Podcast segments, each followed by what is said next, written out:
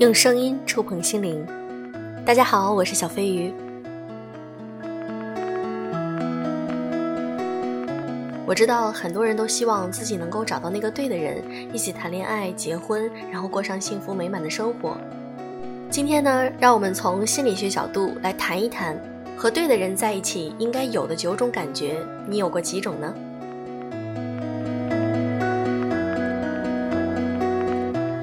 我们首先要找的是对的类型，而不是对的人。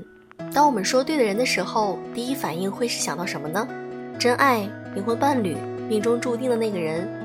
许多人对爱情的解读受到童话故事和影视作品的影响，常常带着强烈的理想主义的浪漫色彩。一项2010年的调查显示，有百分之八十八的美国年轻人相信灵魂伴侣的说法。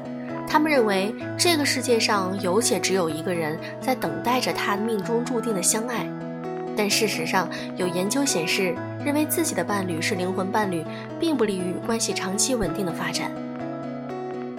这是因为，当人们相信自己的伴侣是那个唯一的、不可替代的、命中注定的另一半时，他们会默认对方与自己完美契合。而当他们慢慢发现伴侣与自己的理想中的那个人有差别，或者发生了一些摩擦时，他们会倾向于认为这个人与我天生不合适，然后直接结束关系，而不是先尝试着解决问题。那心理学界普遍认为，这个世界上并没有所谓的唯一的命中注定的灵魂伴侣，不论两个人的性格三观再怎么契合，在长久的朝夕相处中，一定会出现问题和摩擦。而如何处理情绪，如何解决问题，对一段关系而言同样非常重要。我们的择偶标准也并不是为了某一个人量身定制，而是一个区间。也就是说，我们要找的不是对的人，而是对的类型。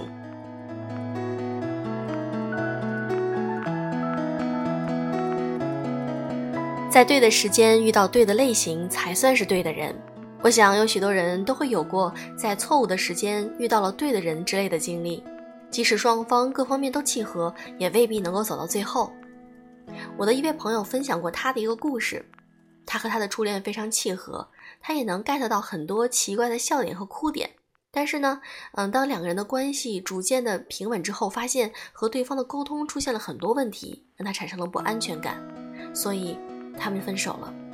一个人是会随着时间成长和改变的，但如果要等到一个人成长了之后，我们才能够好好的跟他在一起，那那个人是对的人吗？以后的他可能是的，但是现在他不是。爱情是需要妥协和迁就的。那心理学博士就讲到，不论你是决定放弃这段关系，还是为他奋斗，都不要冲动，因为冲动的为爱妥协，很可能会让你在未来后悔。那么。与一个对的人相处究竟是什么感觉呢？让我们来一起看一下。一，你对他会有性欲，也就是说你想主动扑倒他。研究发现，当人们对伴侣有强烈的性欲时，他们对爱情的判断也更加爱恋、忠诚、幸福和满意。我们也希望伴侣对我们有性欲，并能够让我们感受到他的欲望。二，你会有更深的自我觉察。一个人对自我的认知，很大程度上受到其生命中重要的人际的影响，而亲密关系则处于核心地位。和对的人在一起，你会感到对自己有了更深的了解，开始逐渐完善对自我的认知。反过来，一个人对自我认知更加积极、稳定的人，也就是自尊水平很高的人，也更容易去发展一段平等、健康的亲密关系。三，你会更愿意自我提升。一项研究表明。伴侣展现出对自我改进的努力的支持，对另一个人的个人成长有着巨大影响。一个对的人，在你提出想要自我提升的意愿时，会表示支持，这种支持会对你有积极的影响，从而使你更好的提升自我。同时，这也预示着更高的关系质量。四，你会感到更少的压力。一个好的伴侣的存在，可以对我们起到压力缓冲的效果。美国心理学家早就研究了一对夫妻之间情绪与压力的问题。实验发现，那些对对方在一起时心率更低、压力水平更低的夫妻更能长久的在一起，因为他们在面对对方的情绪时，能够更好的回应对方，并给出更多的积极的、有建设性的回应。而另一方面，人们与伴侣的连结是一种有效的社会支持。而社会支持可以有效的帮助我们抵御压力。五，你对自己的未来充满希望。正是因为一个对的人能够给我们有效的回应和社会支持，和他们在一起，我们对自己和未来生活都会更有信心。六，你会在对方面前感到脆弱。是的，爱情有时候就是会让人软弱。美国心理学家认为，脆弱是人的核心能力之一。他认为，想要与人建立深层次的联系，就必须克服羞愧感和焦虑感，敢于在对方面前展现自己，包括脆弱和不足。同样，如果对方能够在你面前脆弱时展现出良好的共情，你们的感情也会更加幸福。所以，一个对的人必定是一个能够让你安心的向他暴露自己的脆弱的爱人。七，你会有安全感和亲密感。不安全依恋会降低人们发现问题敏感性和处理事件的客观性，以焦虑回避的方式来应对人和事儿。相反，安全依恋会让人们觉得自己是被接纳和支持的，可以有效的促进情绪稳定。如果和他在一起的时候感到强烈的不安，或许你需要重新审视一下这段关系了。八，一定程度的不舒服。当我们在一段关系中，自我的概念被削弱，我们成为重要的目标。一个好的爱人会愿意为了这段关系而在一定程度上牺牲自己的利益。一个人在关系中的牺牲，在一定程度上表明了他愿意在这段关系中投入更多，并且承诺。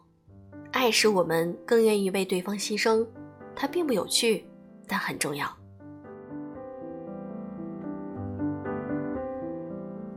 九，你的直觉会告诉你答案。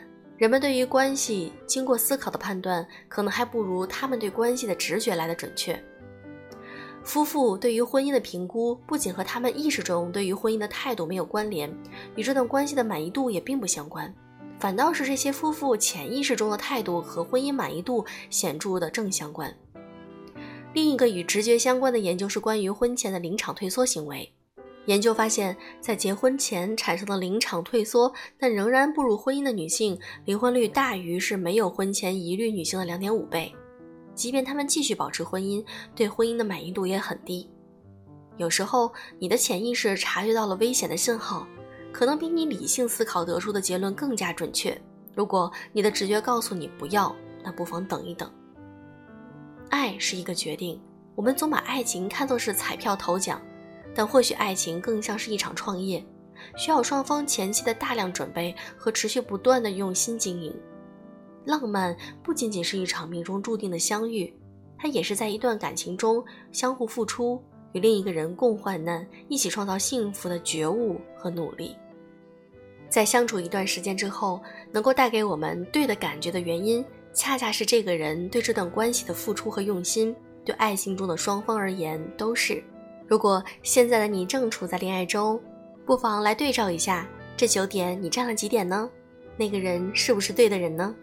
直觉会告诉你，理性的判断也会告诉你。